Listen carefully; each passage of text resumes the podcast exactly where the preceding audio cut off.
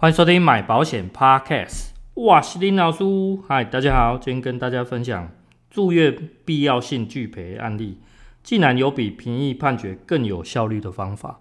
好，那今天跟大家分享的这个案例，其实我们在第二季哦，同样第三十集里面有跟大家分享过哦。曾经有一位听众呃面对面找我聊天，那有跟我分享他最近一个申请理赔的一个状况哦，有被婉拒。好，那他。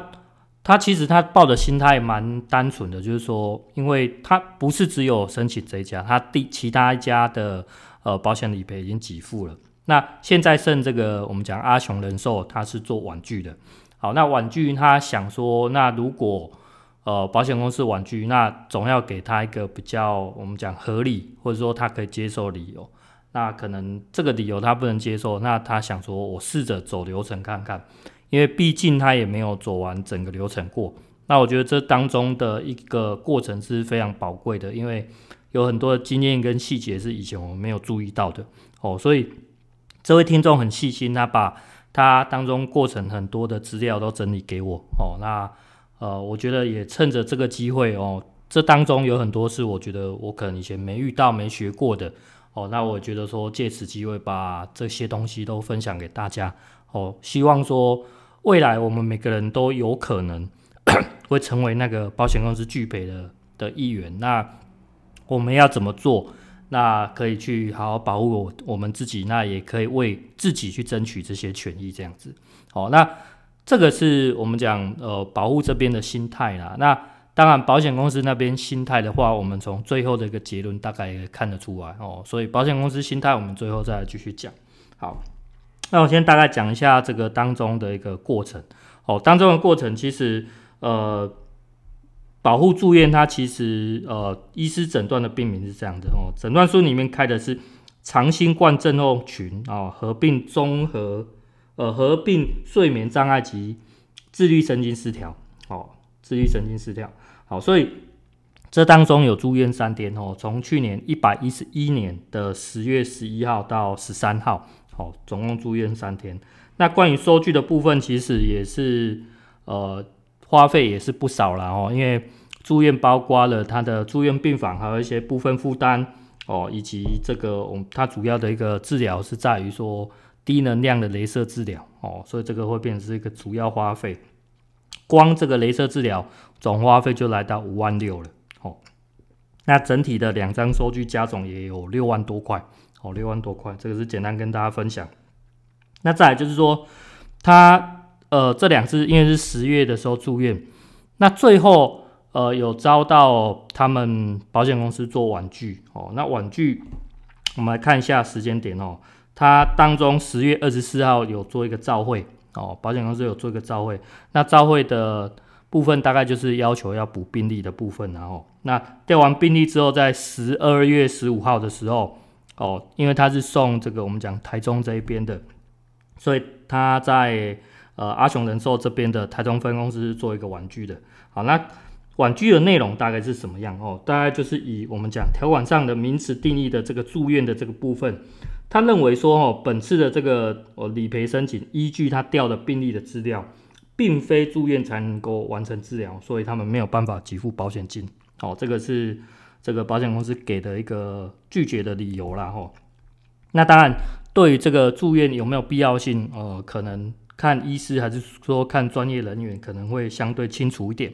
好，那在这个部分的话，因为呃，保护是不能接受的，那我们要怎么走一个安全而且正正呃，我们讲正规的流程？哦，第一个步骤就是说，你必须在接到这个拒赔之后的三十天之内。那再再度的上诉，我们讲所谓的呃总公司里面去做一个上诉，哦，所以他就是在三十天内再向他们呃台北的总公司去做一个上诉，这是第一个步骤哦。等一下我们都会介绍一些评议的流程，那这些天数跟一些它都有一个标准的，其实你上评中心的这些网站，它里面也有会介绍哦，要怎么走的一个流程，好。那所以他在做上诉之后，那在今年一百一十二年的一月十七号，哦，仍然是被我们讲台北总公司这边做一个婉拒。那婉拒的这个书函里面的内容哦，大概跟大家分享一下。他认为说，哈，根据调查，他的这个医院里面的病例跟一些护理记录啊，哦，他说只有接受低能量的镭射治疗及胸部 X 光及心电图检查当中，并没有不适的情况或者是不良的这个输入的一个反应哦。那所以在住院的期间，住院他认为说保护只有独自一人，那生活日常是可以自理的。他把这些状况认定说这个是。没有办法去符合条款里面的，我们讲里面讲的细针，其实就是一些我们讲法律上的一些用词啊。那当然，我我自己可能我跟大家讲，我也没有很特别专业，所以这个细针大家要清楚，就是说他现在的细针的意思是在于有没有必要住院这件事情。好，OK。所以那细针的这个住院必要治疗，好，必要的这个住院治疗是不是符合这个要件？保险公司认为不符合。好，所以。他还是会咨询其他的，我们讲专业的医师哦。那就临床上，医师认为说可以由门诊来替代性治疗，所以最后还是一样不符合我们讲所谓的住院定义。其实简单来讲，从头到尾的理由跟一开始拒保呃拒赔的这个理由都一模一样。好，这个是台北总公司给的回复。那在它的细节里面哦，你大家如果有看到这个。我们讲图片里面第六点的话，那其实最后一点就是说，如果你收到这个本公司一个处理结果的六十天之内，如果你不满意，你可以向这个我们讲财团法人金融评议中心去做一个申请评议，这个就是我们讲下一步的评议流程。好，就六十天的这个部分。好，那保护有没有去做？当然有，因为他想要走完整个流程去试试看。好，然后在今年的三月二号，哦，这个评议中心这边因为。保护这边当然也要整理很多的文件呐，哦，因为你要去做一个上诉，做一个申诉。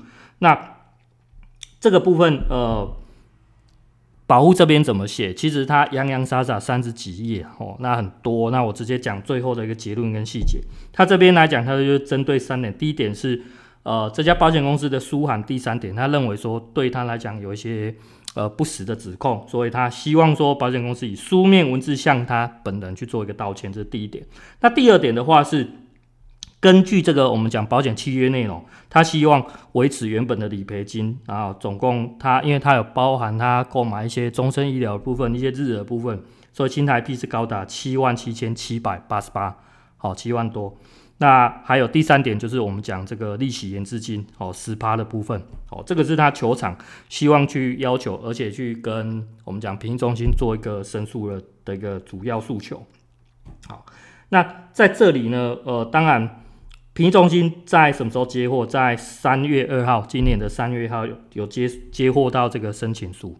那接货到评议中心的做法会怎么样？他会把这两这件事情。分别再寄回函给保险公司跟保护本人，所以在接受回函之后，它上面就会写到，你必须在十个工作之呃十个工作天之内，再回复这个评议中心。如果你有需要补件或者是需要陈述什么案件，那当然我们这边已经做一个陈述了，那保险公司那边也要做一个回复哦，也要做一个书面的回复这样子。好，那再来就是呃。评中心其实它的重点就是在做一个我们讲调处啦，有点像调解的这种概念。哦，那我们来看一下这个评中心这边给的书面回函是怎么写的。哦，那说本中心呃可以去试行调处，哦，试行调处就可以，他可以尝试去看看。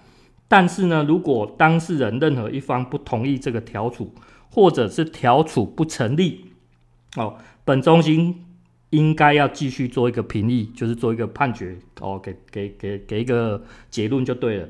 好，那他只说调处为任意程序，哦，任意程序表示他不一定真的要去执行。哦，那所以说，如果有一方面不呃有一方不同意调处的话，那本本中心就不会再另行通知。哦，简单来讲，这个调组是怎样？希望两方都呃坐下来面对面好好的谈。哦，这个就是调组，就是我们在。一般上法院或者说做调解委员会那种概念，好，那最后这边就是有备注我刚刚讲的这个十个工作天之内哦，如果你需要补件的话，那这边不会包含我们讲的六日跟国定假日，这个就是不在工作天范围，好，这就是评议回回函，好，那评议回函它当然它也会注意到一点，你既然希望说双方调处，那所以我要约定一个时间。那当时约定的时间就是在今年的呃五月十六号哦，五月十六号去做一个我们讲呃我我日期我讲说五月十二号才对，五月十二号。但是呢，我们的保护是有意出席的，可是接获不到这个保险公司要不要出席。那私底下我们的听众他也有去问一下评议，然后他说其实这家公司。呃，以往的惯例大概都不会出席比较多哦，所以毕竟对方不出席，我们没有办法面对面谈，其实也没有作用，所以就等于说调处不成哦，调处不成，那调不调处不成，评议还是要下定论啊，哦，所以在五月十六号，评议就有正式的一个书函来了哦，那书函里面写什么，跟大家说明一下哦，那里面的书函我呃，原则上我跟大家。呃，说明了这些，我就是直接截取重点了哦，不然那个书面真的是太冗长了啊。所以他在第五点里面有写到说，他针对我们讲的这个争议点哦，去另寻咨询呃专业的一个医师顾问之后，认为说这个我们刚刚前面讲这个病名哦，呃，这个治疗跟检查都可以做门诊门诊处理，那不需要住院哦，所以评议就下一个结论啊，所以。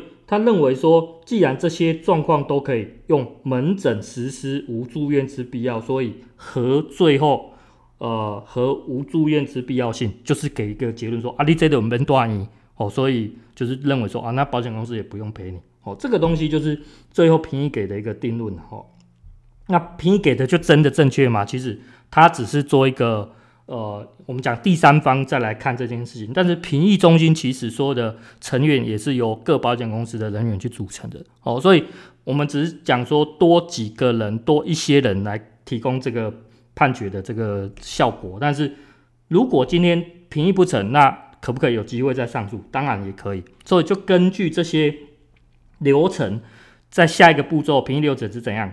你在。接货的这个，我们讲五月十六号接货之后，你有九十天之内，你可以拿这些评议的资料跟一个判决结果，你去上诉法院哦。上诉法院，那大家一般听到所谓的上诉法院，大概就会很呃很害怕，我可能要请律师啊，还是说我要什么一些什么诉讼费啊，什么很大的花费哦？没有，这个就是我觉得这一集有很大的一个重点要告诉大家哦，所以。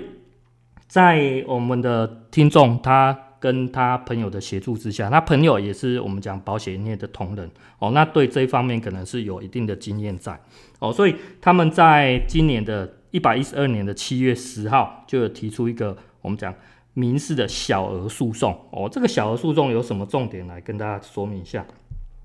这小额诉讼呃，他就是呃申请一个呃去做一个简易法庭的一个，那他跟我们讲前面讲了评议中心的这个评议状况有什么不同？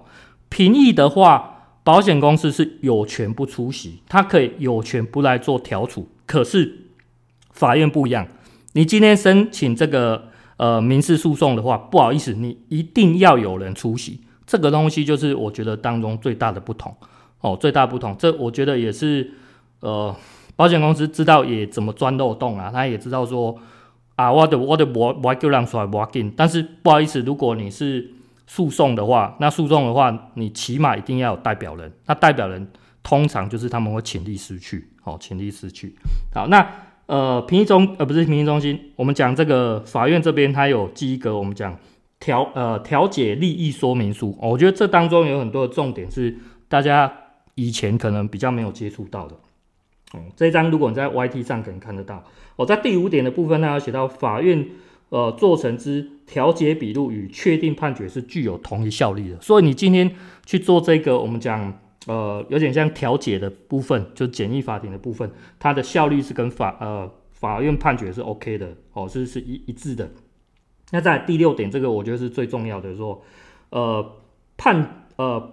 裁判费的收费标准，因为大家认为说上法院一定要花很多钱哦，那里面都有写到因这个财产权而起诉的，它的诉讼标的金额是在新台币十万元以下的。注意，所以我们今天所请求的这个七万多块是在十万元以下的，我的征收的裁判费一律都是一千块哦，一律都是一千块。所以如果你没有特别去请律师，你就得开这几千块呢。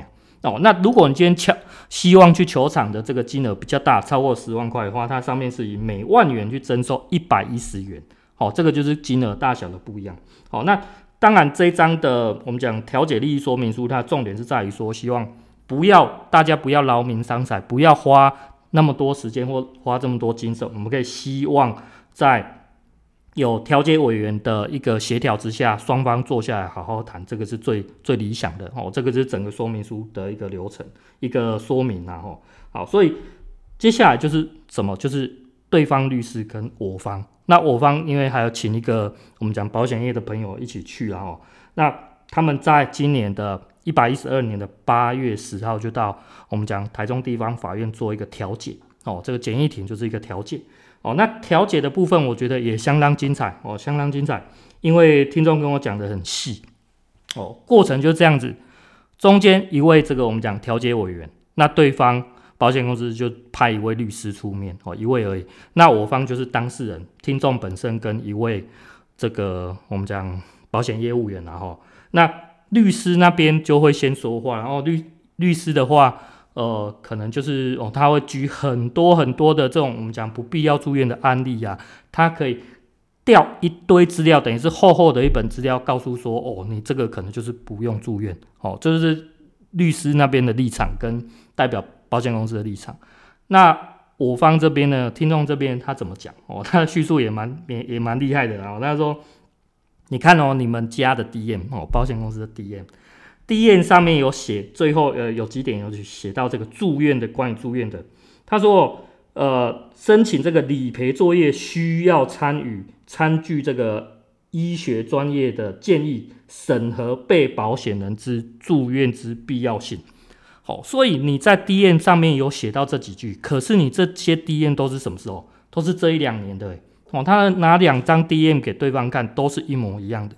可是今天他购买的保单是在十几年前就购买的，可是我的条款上面并没有这些字眼呐、啊，哦，所以如果你今天不好意思，律师，如果你可以在我的条款上面找到这些字眼的话，那不好意思，我可以直接放弃上诉，我直接就是取消这个这个诉讼哦。那呃，这时候我们讲那个中间人调解委员也会出来讲嘛，就认为说啊，诶，这个东西是有法律效应的呢。